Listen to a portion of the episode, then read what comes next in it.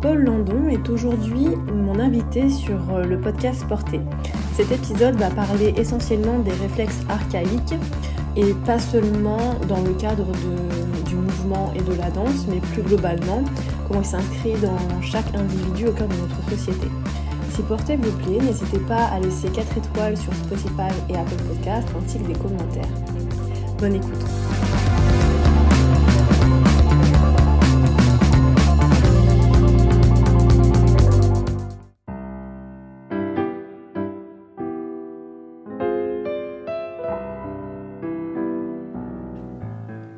Porté, c'est un podcast sur la danse qui ouvre la porte à une communauté d'individus au parcours très différents, mais qui tous, chacun à leur manière, sont entrés dans le mouvement.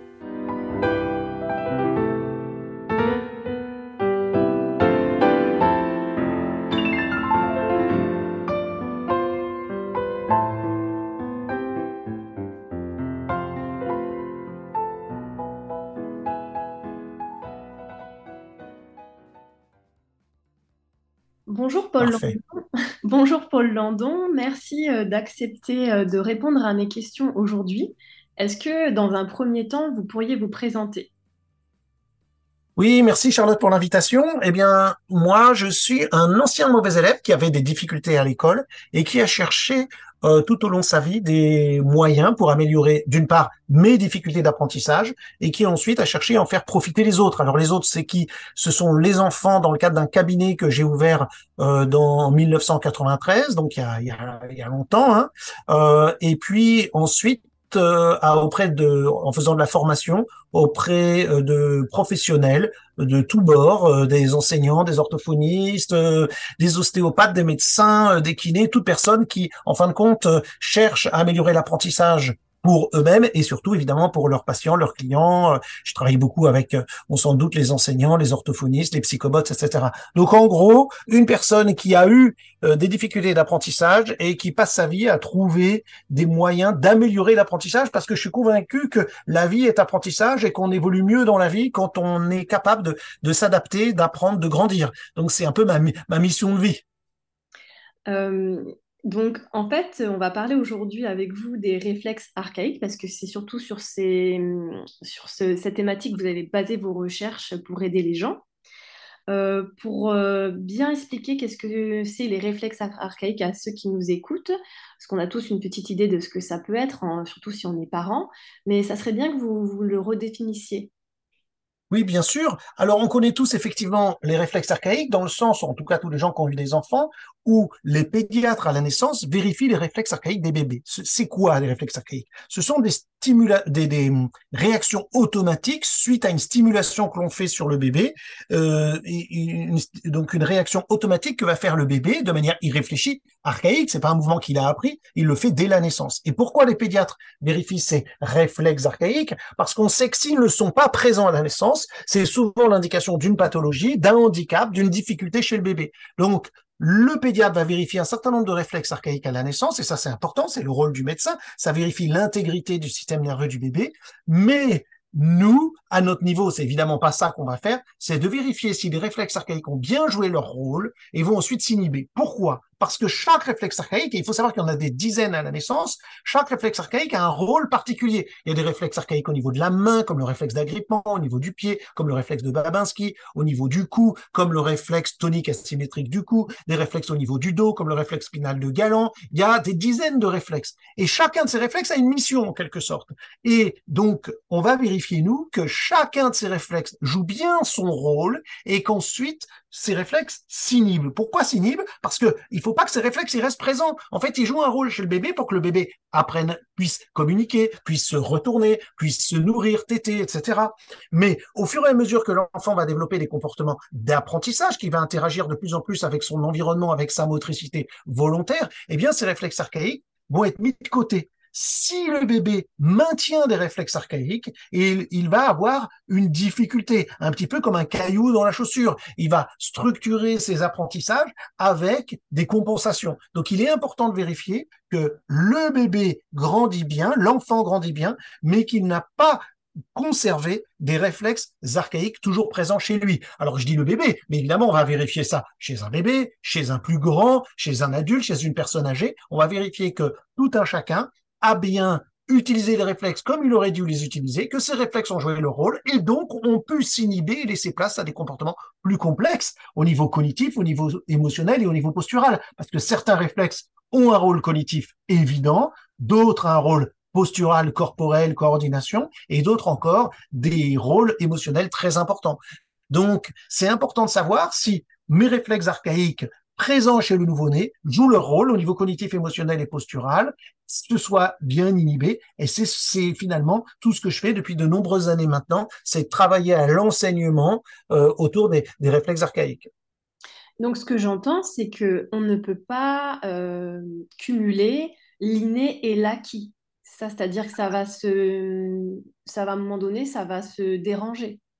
Alors, en quelque sorte, effectivement, on doit, en grandissant, laisser de côté les réflexes archaïques, les inhiber, pour pouvoir accéder à la motricité volontaire, c'est-à-dire aux apprentissages, que ces apprentissages soient de l'ordre euh, de l'utilisation du corps, comme euh, danser, sauter, courir, grimper, écrire, euh, etc., que ce soit au niveau émotionnel ou que ce soit au niveau cognitif. Donc oui, mais néanmoins, les réflexes n'ont pas, ne disparaissent pas véritablement. Ils s'inhibent. Pourquoi ils s'inhibent? Parce que ça veut dire en cas de besoin, en cas de choc, en cas de stress, en cas de pathologie, ces réflexes reprennent le dessus. C'est-à-dire que les réflexes vont nous servir à bon escient quand il y a besoin. Exemple typique, euh, on a des réflexes pour se rattraper. Si je glisse, je vais automatiquement mettre mes mains devant moi, on appelle ça le réflexe de parachute ou réflexe de soutien des mains, pour éviter que je, que je m'explose la tête sur le sol. Je vais mettre mes mains, alors certes, je vais certes, je vais me faire un peu mal aux mains. Quand on était petit, on avait souvent euh, les mains écorchées parce qu'on tombe, on met les mains, mais ça a préservé l'intégrité de notre système euh, plus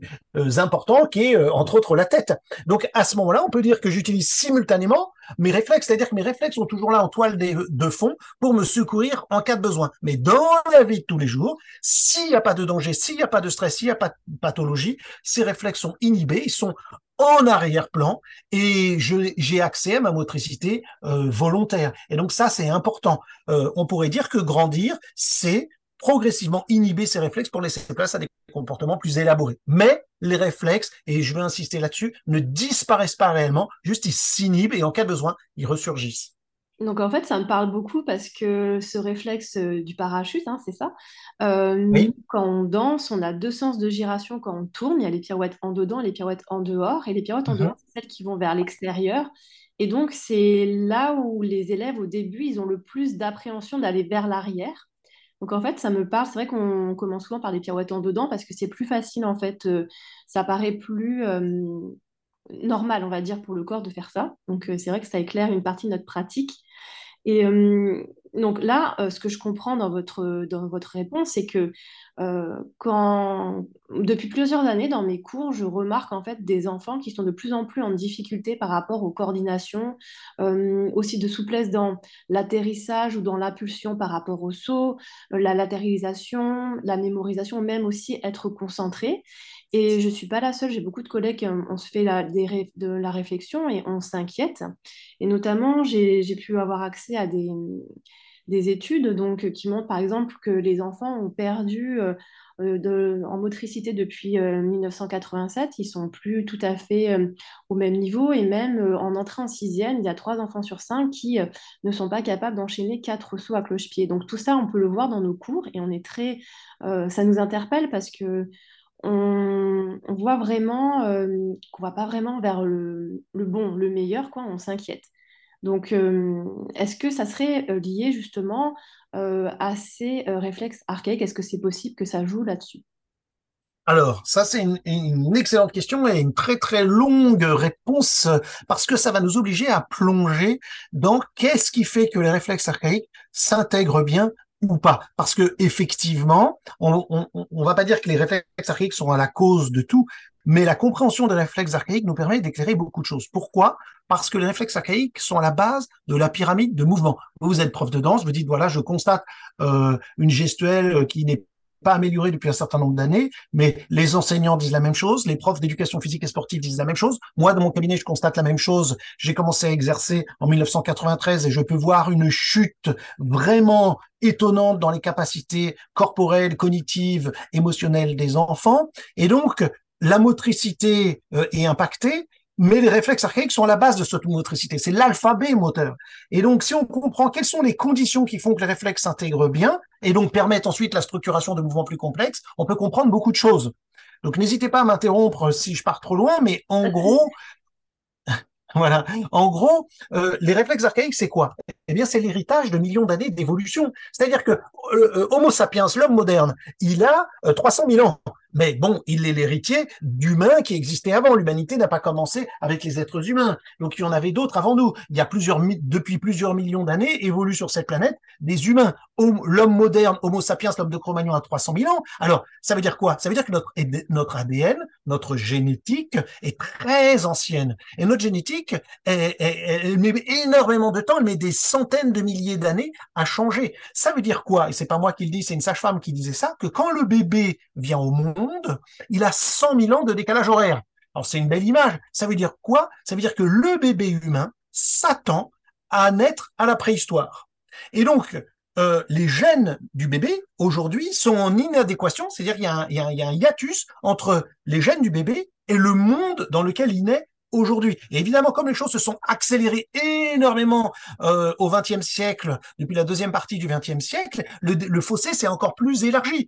Euh, par exemple, les enfants bougent de moins en moins, les femmes enceintes bougent de moins en moins, notre mode de vie a changé, notre nutrition a changé. Je veux dire, moi j'ai une grand-mère que j'ai connue, euh, qui est née en 1904, elle est évidemment décédée maintenant, mais elle est morte à plus de 100 ans. Eh bien, entre le moment où elle est née, 1904, euh, et 100 ans après, plus de 100 ans après, 2004, elle est morte en 2008, est-ce qu'on peut imaginer qu'il n'y a plus rien de commun dans le mode de vie d'il y a plus de 100 ans en termes d'alimentation, de passer ses vacances, des voitures, de, des mouvements qui sont faits, de la grossesse, de, enfin, le nombre de paramètres est phénoménal et 100 ans, c'est rien. Donc, euh, euh, le bébé humain s'attend à avoir les conditions d'un environnement préhistorique et il naît dans un environnement moderne, etc. Donc ça veut dire quoi pour nous? Euh, Ça veut dire que en fait, le bébé d'homme aujourd'hui n'est plus stimulé comme il est censé être stimulé. C'est-à-dire que lui, il a un programme pour être un collecteur, pêcheur, chasseur, cueilleur, pour être né il est prêt pour être né dans une tribu préhistorique. Or, le, voilà qui naît dans une cage. Je m'explique. Si on prend un animal sauvage, si je, prends n'importe quel animal sauvage, on peut penser à un éléphant, on peut penser à un lion, on peut penser à, une biche. Si ce lion, cet éléphant ou cette biche naît dans son environnement, dans la nature, en Afrique ou je ne sais où, eh bien, il n'y a rien à faire de spécial. Le lion devient lion en bonne santé, l'éléphant aussi et la biche aussi, parce qu'ils ont les bonnes conditions environnementales propices, les bonnes stimulations propices à son développement. Si en revanche, ce lion cet éléphant ou cette euh, biche ou cette gazelle ou quoi que ce soit, on les fait naître en cage, dans un zoo par exemple, on sait très bien qu'ils vont avoir des, gros problèmes au niveau comportemental. Leur espérance de vie va chuter drastiquement. Au lieu de vivre 30 ans, euh, ils vont en vivre 5. Euh, je pense par exemple, euh, c'est le cas des dauphins. Hein, ils, vivent 5 ans en, captivité et 30 dans la mer. Donc leur condition de vie, d'alimentation, émotionnelle, sociale est drastiquement changée.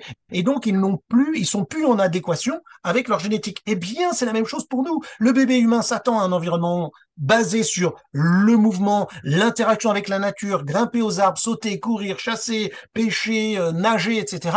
Et qu'est-ce qui se passe aujourd'hui? Il est plongé derrière des écrans, enfin il est coincé, collé euh, sur une chaise, sans bouger, avec des écrans, une nourriture inadéquate, un air inadéquat, euh, des interactions sociales inadéquates, et donc les bonnes conditions pour développer un enfant ne sont plus réunis aujourd'hui. Ça a empiré nettement ces dernières années et c'est pourquoi il n'est pas étonnant qu'on voit une régression énorme chez nos enfants au niveau psychomoteur, au niveau proprioceptif, au niveau tactile, au niveau du sens de l'équilibre, au niveau de, de sa coordination de ses mouvements. Et ça, tous les experts le voient. Il y a une chute drastique des compétences chez le bébé occidental humain moderne et ce n'est pas prêt de s'améliorer. Donc il est très important que nous, que vous, les professeurs de danse, et que nous tous jouons un rôle, on pourrait dire, d'antidote à un système qui est particulièrement délétère pour nos enfants. Et la situation doit euh, devrait être prioritaire pour les pouvoirs publics et pour nous tous, parce qu'on va vers, on le sait, une explosion d'obésité, une explosion de mouvements dus à la sédentarité, de cancer, de maladies cardiovasculaires,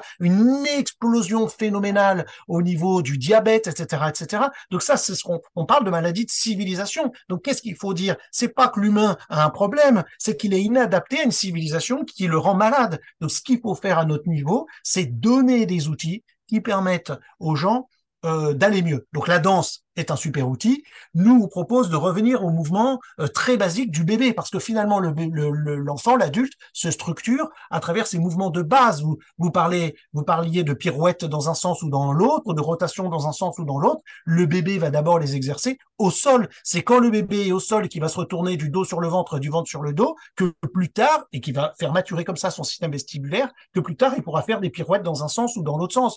Donc dès que je vais constater une difficulté, je vais revenir à sa motricité de base. Je vais le remettre au sol. Je vais lui faire faire de la respiration, des hochements de tête, des retournements, du quatre pattes. Je reviens euh, à la motricité qui est programmée pour le bébé. Mais évidemment, les bébés aujourd'hui, on les met dans un baby relax, on les met dans un yupala, on les met dans un parc, on les empêche de bouger, ils ne sont plus mis dans la nature, ils sont pas portés, euh, ils sont pas allaités. Donc tous ces facteurs 1 plus 1 plus 1 plus 1 font qu'à un moment donné, il est euh, il est comment de plus en plus éloigné dans ce qu'on pourrait dire être sa programmation naturelle. Donc euh, ça, euh, la norme biologique n'est plus respectée. De la même manière, quand on met un lion en cage, on ne respecte pas sa norme biologique. Eh bien, le petit homme aujourd'hui n'a plus les conditions nécessaires à ce que sa norme biologique puisse s'exprimer. Et il va y avoir d'énormes souffrances au niveau physique, au niveau cognitif euh, et euh, au niveau émotionnel. Et donc, ça devrait nous tous, les thérapeutes, les enseignants, etc.,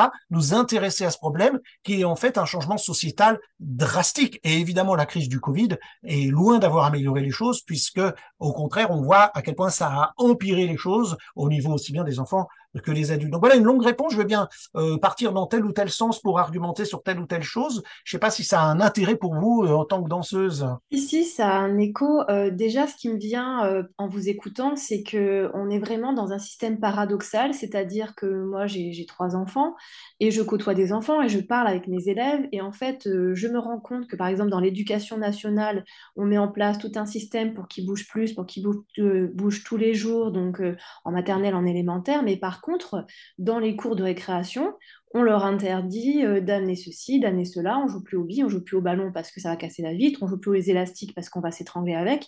Et en fait, on est dans une espèce de monde euh, surprotégé qui est en réalité toxique. Absolument. Alors, ça, c'est une vaste question. C'est-à-dire qu'aujourd'hui, comme on s'aperçoit que les gens sont en mauvaise santé, et ça a commencé dans les années 80, on s'en est, on s'est vraiment rendu compte de cela, on a cherché à, donner des injonctions, euh, mais, mais en fin de compte, qui nous rendent schizophrènes. Je m'explique. On va dire aux gens, mangez moins, bougez plus. Ça semble logique, puisque les gens bougent moins, on leur dit bougez plus, ils mangent trop, on leur dit mangez moins. Mais parallèlement à ça, on nous fournit une provision de nourriture calorique phénoménale partout. Oh, quand on fait la queue dans un supermarché, il y a les bonbons, il y a les trucs, les machins. Les supermarchés sont remplis d'aliments hyper caloriques, hyper gras, hyper sucrés, hyper salés, hyper tout ce que vous voulez. Euh, donc on nous donne d'un côté une profusion alimentaire comme on n'a jamais connu dans l'humanité, et pour les obtenir, il faut, une dépense énergétique nulle. On aller faire les courses, on appuie même sur un bouton pour se faire livrer. Alors que normalement, se nourrir demande une dépense énergétique importante. Cueillir, chasser, pêcher, euh, glaner, euh, etc.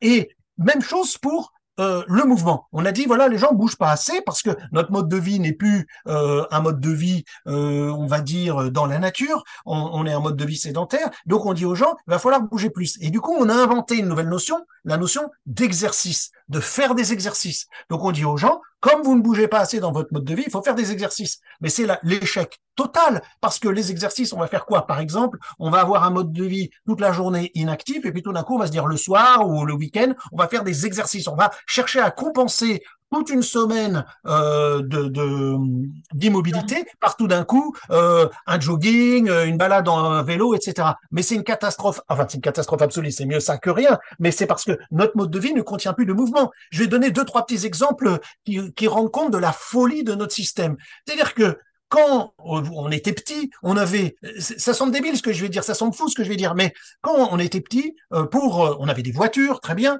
mais pour ouvrir la voiture, il fallait mettre la clé dans la serrure et tourner la clé. Pour descendre la fenêtre, il fallait tourner une poignée. Pour moudre du poivre ou du sel, il fallait tourner une manivelle. Euh, aujourd'hui, ces simples gestes, on peut plus imaginer les faire encore. C'est-à-dire pour euh, démarrer notre voiture, on appuie sur un bouton pour ouvrir la voiture et même maintenant il y a des cartes qu'on met dans la poche, il n'y a même plus besoin de sortir la clé.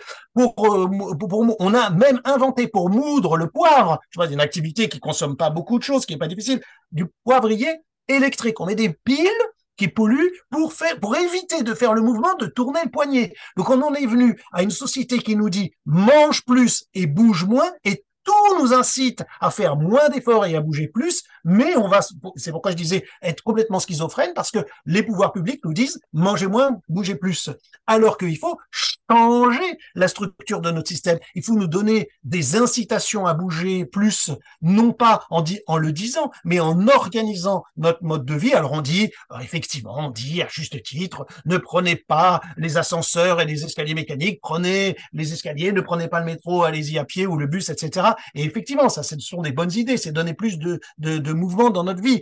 Mais c'est compliqué. On nous dit de nous garer le plus loin possible pour marcher plus, mais en même temps, on a la voiture et on cherche tous à se garer le plus proche possible. Donc, on crée un, système schizophrénique dans lequel on dit aux gens mangez moins, bougez plus, mais on fait tout, tout, tout, tout, tout, tout, tout, tous les moindres gestes pour bouger moins et manger plus. Et malheureusement, c'est nos enfants qui sont le plus impactés et nos enfants sont constamment euh, incités à manger plus de la mauvaise nourriture depuis le petit déjeuner jusqu'au soir et à bouger le moins possible. Et après, on leur dit voilà, ils sont trop gros, il faut qu'ils bougent plus. Donc c'est c'est vraiment tout un système, c'est la maladie d'un système, c'est une société qui est euh, devenue finalement délétère pour nous, l'être humain. Et c'est ça euh, où je dis, où il y a une schizophrénie complètement folle, c'est-à-dire que si je mets un lion en cage, il n'est pas content. J'ouvre la cage, le lion se sauve. J'ouvre la porte de la cage d'un oiseau et l'oiseau se sauve. Les êtres humains créent eux-mêmes leur cage, ils rentrent dedans, la porte est ouverte, mais non, on y reste. Donc c'est un petit peu fou.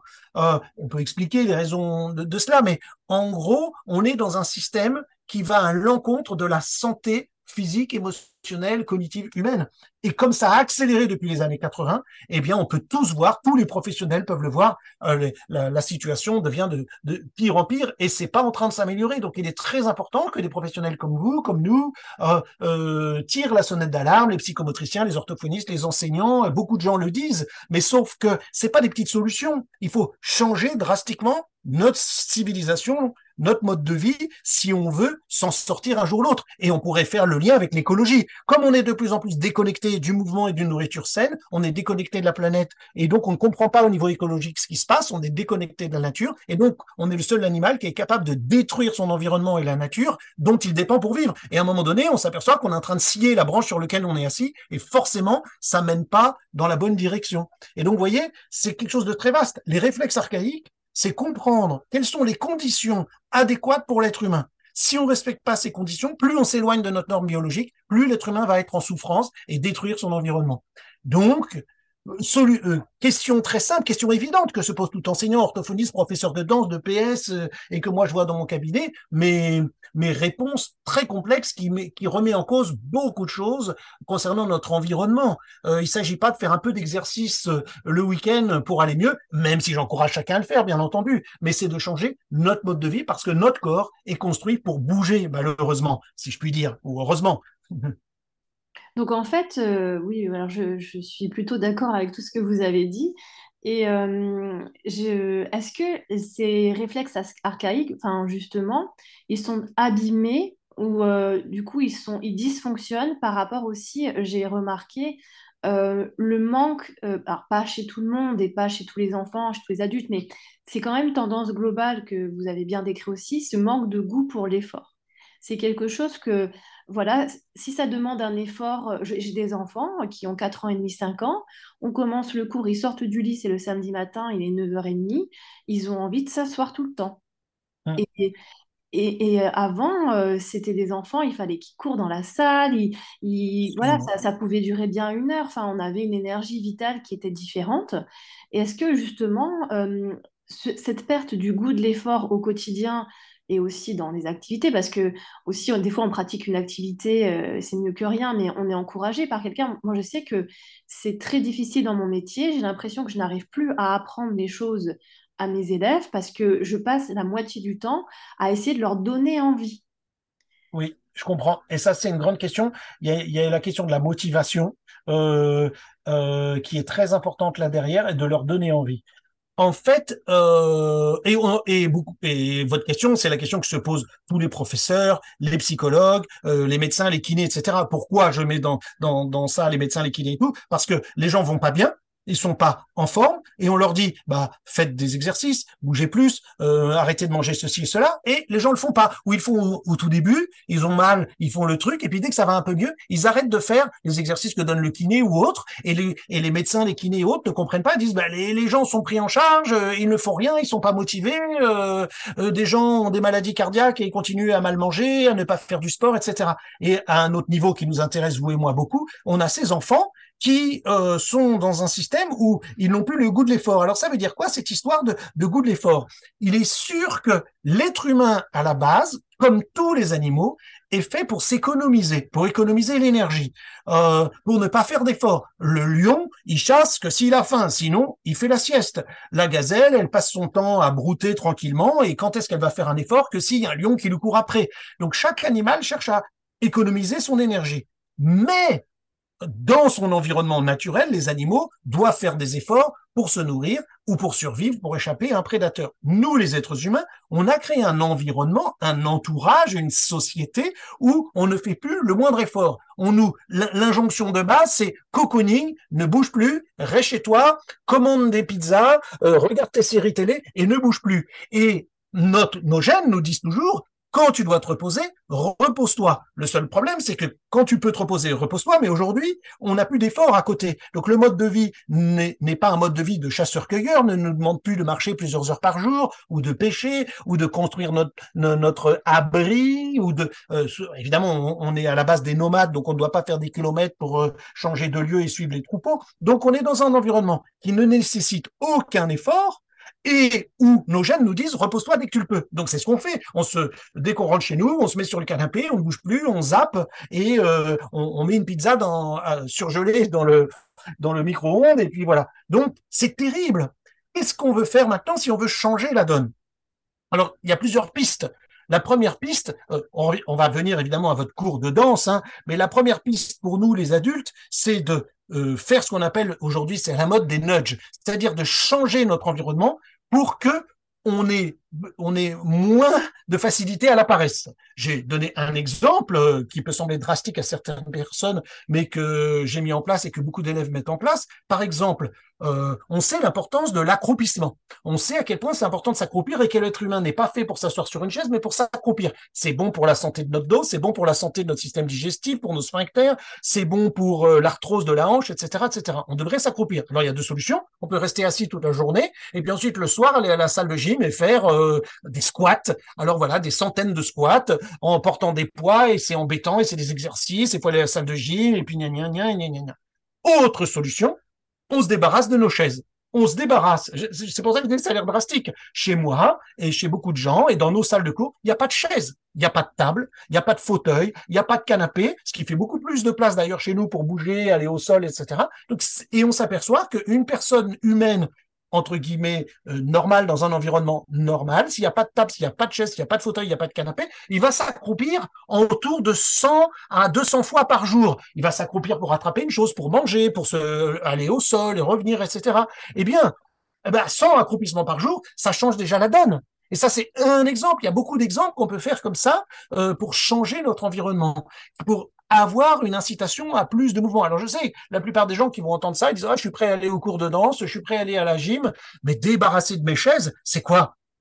Sachez que sur cette planète, une grande partie de l'humanité n'a pas de chaise, n'a pas de table, n'a pas de canapé, n'a pas de fauteuil, n'a pas de lit. Euh, les lits, les tables, les chaises, c'est quelque chose qui vient d'être inventé et généralisé euh, au XXe siècle. Donc il y a encore peu, on n'avait pas de table, de chaise, euh, de lit, et tous les outils que nous avons aujourd'hui, on ne les avait pas. Donc on peut créer un changement d'environnement pour nos enfants. Par exemple, moi je dis toujours aux parents, quand on a des petits enfants, il y a des gens, ils achètent un parc. Ils achètent un parc parce qu'ils veulent protéger l'enfant l'ensemble de la maison ou l'ensemble de, surtout si comme vous, vous avez trois enfants, ou l'ensemble de l'appartement deviendra un terrain de jeu pour les enfants. Eh bien, comment faire pour transformer ma maison en terrain de jeu, c'est-à-dire sans bibelots, objets qui craignent, avec des barres auxquelles les enfants peuvent, puissent se suspendre, etc., etc., euh, au lieu de mettre l'enfant dans un parc, de créer un environnement plus adéquat pour l'enfant, avec des murs d'escalade, etc., sachant que ce sera jamais qu'un pis-aller, puisque l'enfant est fait pour aller dehors, et c'est quand il est dehors qu'il est dans son environnement naturel donc, euh, ce que euh, je dirais, c'est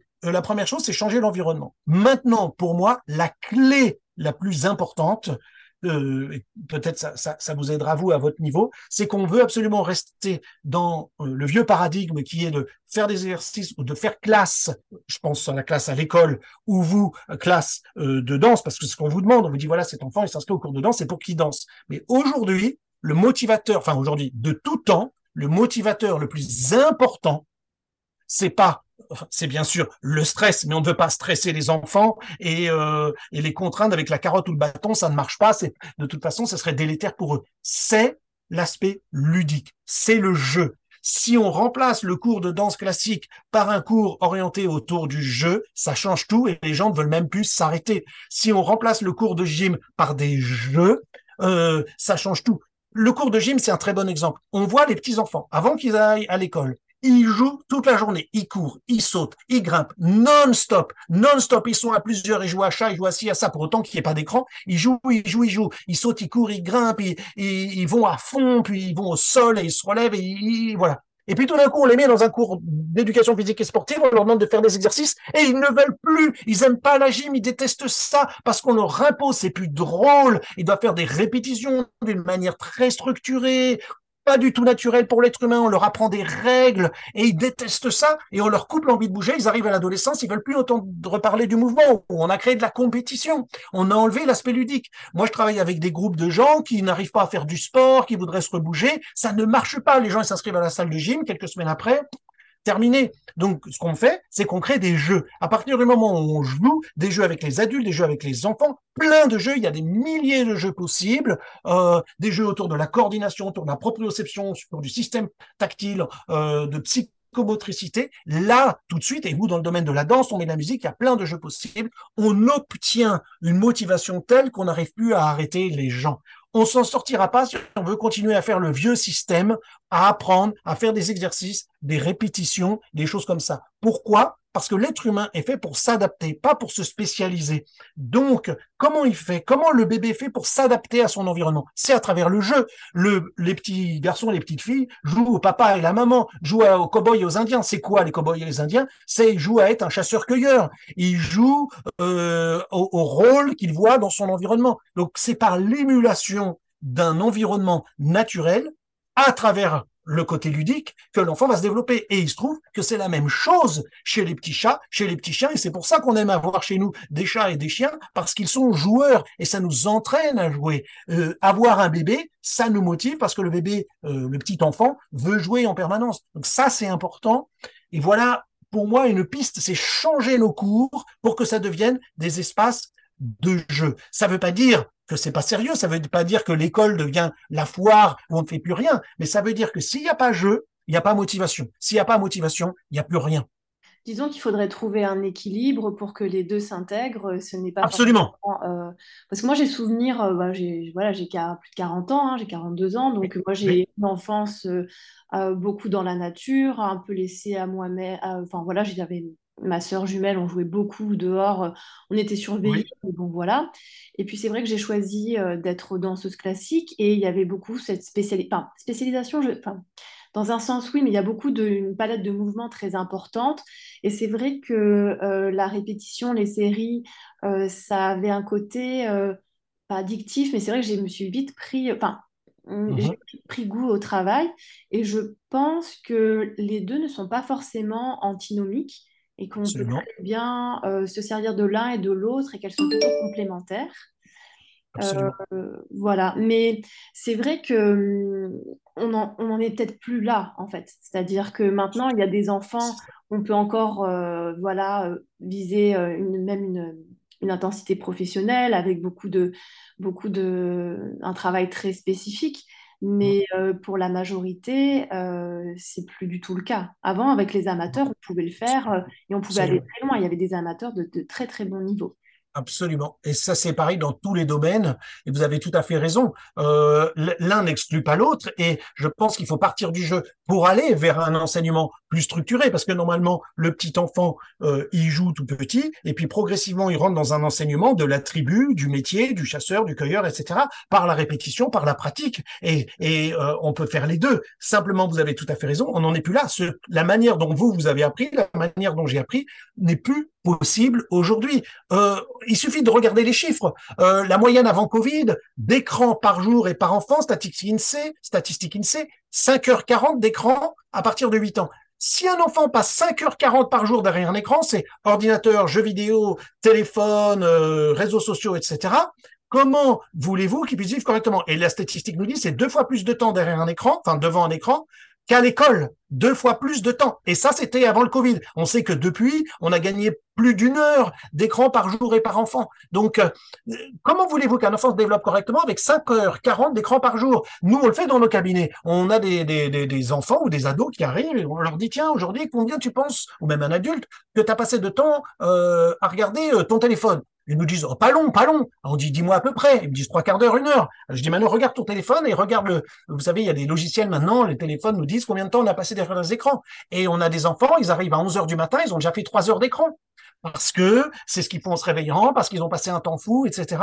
Donc, euh, on est dans une, dans une civilisation où, euh, je dis pas que les écrans sont néfastes en soi, entendons-nous bien. Je dis que pendant qu'un enfant, si un enfant fait véritablement ne serait-ce que deux, trois, quatre, cinq heures par jour d'écran, c'est valable pour nous les adultes, ça veut dire que c'est une, deux, trois, quatre, cinq heures pendant lesquelles il joue pas, il danse pas, il saute pas, il grimpe pas, il chante pas, il interagit pas avec un environnement social autour de lui, et donc il est en danger. Chaque heure passée derrière un écran, c'est une heure perdue à ne pas bouger, à ne pas interagir, à ne pas faire euh, des jeux de société. Donc un petit peu d'écran ne fait de mal à, personne, regarder un film ne fait de mal à personne, une série télé ne fait de mal à personne, passer un peu de temps à travailler à son ordinateur ne fait de mal à personne. Mais on ne peut pas Imaginez une seule seconde qu'un enfant de 8 ans qui passe 5h40 par jour derrière des écrans va se développer énormément et sera capable de danser.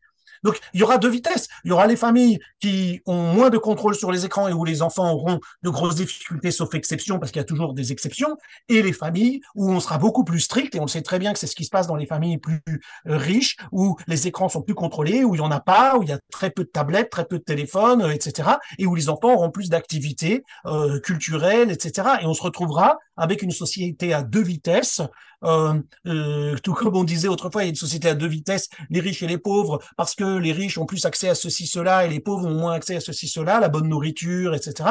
Bien là, c'est la capacité à contrôler le temps d'écran qui permettra à nos enfants de développer normalement ou pas. Alors, il n'y a pas ça, il y a plein d'autres paramètres, la nutrition, euh, le lieu où on vit, etc. J'ai une autre question par rapport euh, à ces enfants euh, aussi. Alors peut-être que c'était pas moins diagnostiqué avant. Euh, tout ce qui est dyslexie, dyspraxie, est-ce que ça peut venir de, de, ces, dysfonctionnements justement de, de ces réflexes archaïques? Absolument. Alors, effectivement, on trouve de plus en plus de, difficultés dites de type 10, et nous, on travaille énormément avec les enfants 10, dysgraphie, dysorthographie, dyscalculie euh, et autres.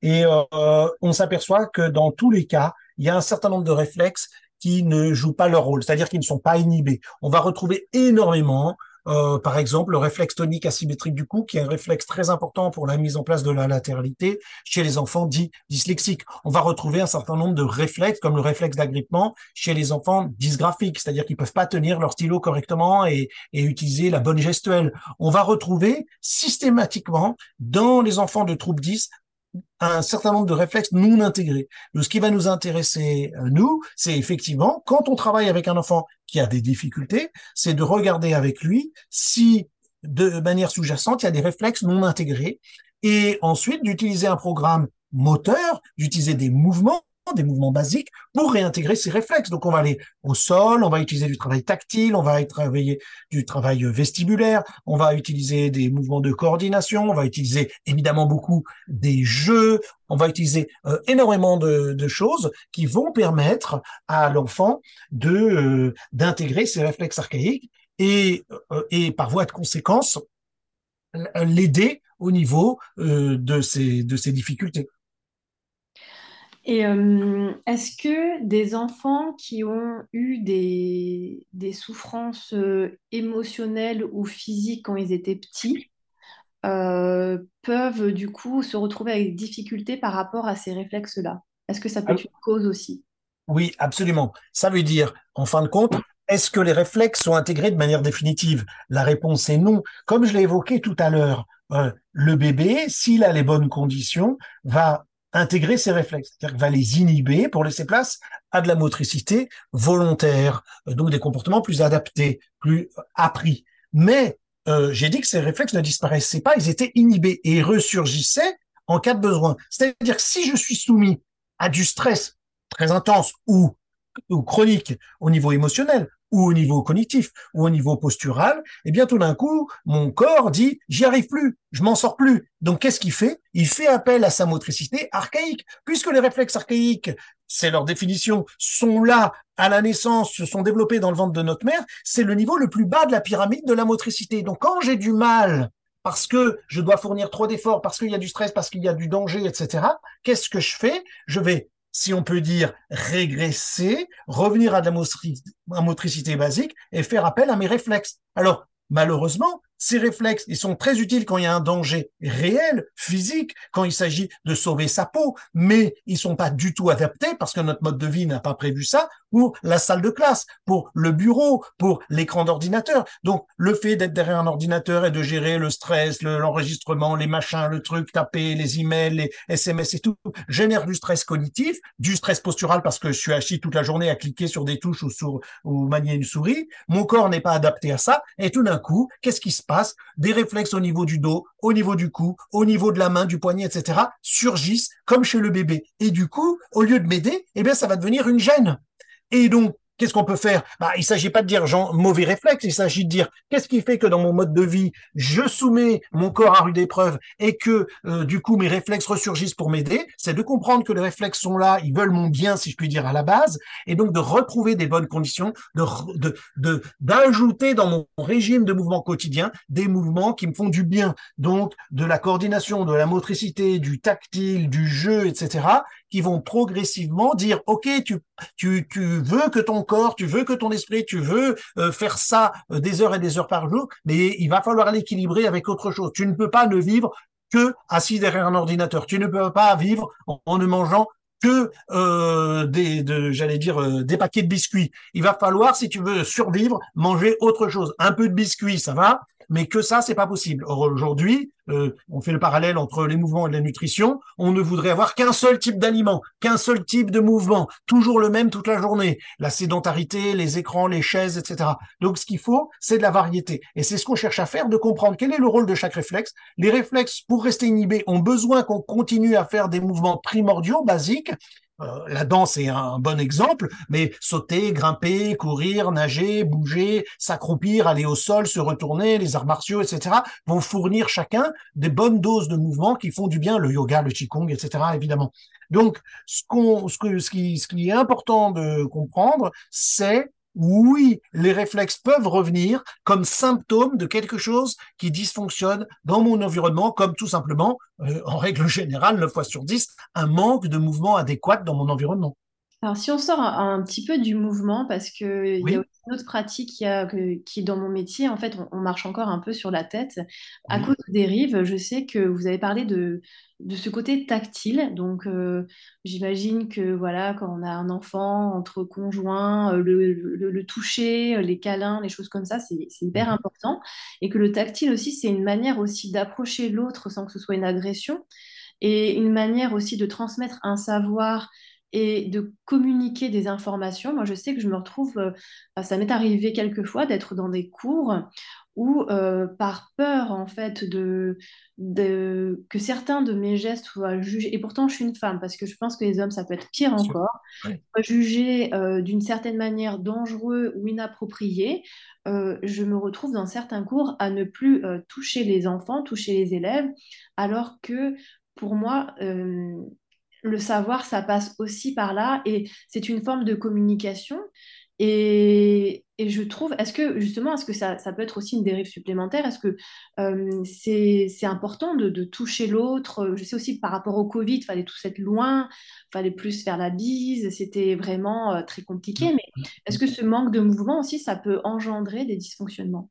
Enfin, ce, avez... de sensation tactile, pas de mouvement, mais de, Oui, oui, oui, Vous avez tout à fait raison. En fait, c'est exactement la même chose, comme vous avez dit tout à l'heure. Euh, nos enfants ont plus le goût d'effort, mais vous aviez dit, on veut surprotéger nos enfants, donc ils bougent moins, donc ils peuvent plus faire de jeux dans la cour de récréation, et donc c'est un cercle vicieux. Eh bien, au niveau tactile, c'est exactement la même chose. Il y a une énorme carence. Euh, Aujourd'hui, le tactile va être soit pour se frapper, se taper, se battre, soit de l'autre côté pour faire l'amour. Et entre les deux, il y a rien. Et effectivement, peut-être une poignée de main, peut-être une bise à des gens qu'on connaît bien, mais c'est tout. Donc le tactile va être banni, va être tabou. Euh, on tape ou on fait l'amour et entre les deux, rien du tout. Et là, c'est absolument atroce parce qu'en particulier, nos bébés, nous tout petits, sont en grande souffrance. Nos bébés ont besoin d'être cajolés, d'être pris dans les bras, ont besoin de câlins, ont besoin de massage. Et vous avez raison, aujourd'hui, c'est devenu euh, un tabou et un danger. Et comme on a peur, on va plus toucher les enfants, on n'a plus le droit de toucher les enfants. Euh, ça va à des situations qui peuvent être extrêmes parfois. Et donc là, il y a une énorme carence. Alors, Évidemment, je ne vais pas vous dire, euh, dans la société actuelle, aujourd'hui, ce serait pas acceptable. Euh, faites des câlins aux enfants que vous avez dans votre cabinet, euh, touchez-le, etc. Et pourtant, Qu'est-ce que font les adultes qui vont pas bien, qui sont déprimés, qui sont pas en forme, etc. Ils vont se faire faire des massages. Ils vont faire de la réflexologie plantaire. Ils vont chez le kiné. Vont faire de, le nombre de formes de massage qui existent est absolument infini. Et on sait qu'on a tous besoin de massage. Donc, euh, et plus on est seul, plus on a besoin de massage. C'est vrai pour les adultes, mais malheureusement, c'est encore plus vrai pour les enfants qui ont besoin de sentir leur corps, les limites de leur corps, où ils existent. C'est ça qui va être l'initialisation du mouvement. Donc, qu'est-ce qu'on peut faire pour remplacer le massage par autre chose? Alors, ça, c'est très important. En fait, ce dont on a besoin, c'est de frotter notre corps contre le monde, contre l'environnement. Certes, j'ai il y a le massage avec les mains que je peux vous faire, qu'on peut recevoir en allant chez un professionnel ou en se massant, mais il y a aussi le massage du monde physique. Quand l'enfant fait des roulés-boulés, quand il va au sol, il masse son corps quand je joue et que je fais des activités où je vais interagir avec les autres, où on va danser avec contact, avec partenaires, euh, peut-être moins en danse classique, mais dans d'autres formes de danse, quand je vais faire des jeux de groupe ou des activités euh, sportives impliquant euh, le corps et les autres, quand je fais évidemment des arts martiaux, il y a des tas d'activités qu'on peut citer, eh bien là, je vais être touché et toucher l'autre. Et ça, ça va être important. Donc je pense qu'il est important de revenir non pas à enseigner le massage aux enfants, même si on peut faire certaines choses, mais on peut créer tout un tas de jeux qui vont créer des interactions entre mon corps et l'environnement, mon corps et les autres, mon corps et les animaux aussi. Et, et, ça, ça va être très très important. Il faut rajouter du tactile dans nos activités quand on travaille avec les enfants. C'est vrai quand les enfants présentent des troubles autistiques, c'est vrai pour les personnes qui sont stressées, c'est vrai pour les personnes âgées, c'est vrai pour les tout petits. Tout le monde a besoin de toucher et d'être touché, mais c'est pas forcément la main de quelqu'un qui me fait un massage. J'ai besoin de me frotter à l'environnement, à la biosphère, aux arbres, à mettre mes pieds nus sur le sol, à aller marcher dans l'herbe, aller marcher sur le sable. J'ai besoin d'interactions tactiles, fréquentes, quotidiennes, mais le jeu va pouvoir fournir beaucoup de choses. Il y a beaucoup d'activités qu'on peut faire avec les enfants, de groupe, où on se touche, où on est en interaction les uns avec les autres. Et ça, c'est très important. Nous, dans nos cabinets, on va utiliser des techniques tactiles. Les gens sont habillés, c'est pas du massage. On va beaucoup utiliser le toucher pour réintégrer les réflexes, des, des procédures spécifiques, mais on va utiliser aussi beaucoup ce qu'on appelle les bercements. ça semble bizarre, mais les gens sont allongés au sol et on va par exemple attraper leurs pieds et on va les bercer. C'est-à-dire que nous, on va toucher que leurs pieds, on va les bercer à partir des pieds, mais en fin de compte, ça va d'une certaine manière faire que tout leur corps se frotte, se masse contre le sol. Et ça, c'est important. Ça donne une information tactile. On va utiliser énormément aussi de retournement. On va faire retourner les gens du dos sur le ventre, du ventre sur le dos. Hein. Les, petits bébés font beaucoup de retournements. Les enfants aiment bien faire des roulés boulets dès qu'il y a une, il y a une, une, petite colline ou quoi que ce soit, voilà, une pente dans l'herbe, eh bien, quand je fais des roulés boulets, je frotte mon corps, je masse mon corps contre la nature, contre l'herbe, et ça, c'est important. Et puis, bien sûr, les interactions avec les animaux, quels qu'ils soient, euh, les poules, les chèvres, euh, euh, les vaches, les cochons, mais évidemment, plus proches de nous, les chats et les chiens. Et pour terminer, parce qu'on a été quand même assez alarmiste, pour une petite touche positive, oui je vais tourner une question, elle va être extrême, mais c'est fait exprès. Euh, est-ce qu'il y a des cas qui sont irrécupérables? D'un point de vue des réflexes? Oui. Euh, d'un point de vue des réflexes, alors oui et non. C'est-à-dire que effectivement, il y a des cas où il y a des lésions neurologiques, des handicaps où on a une marge de manœuvre quasi inexistante. Évidemment, s'il y a une perte d'intégration, une perte, pardon, d'intégrité du système nerveux, eh bien, nous, on est limité.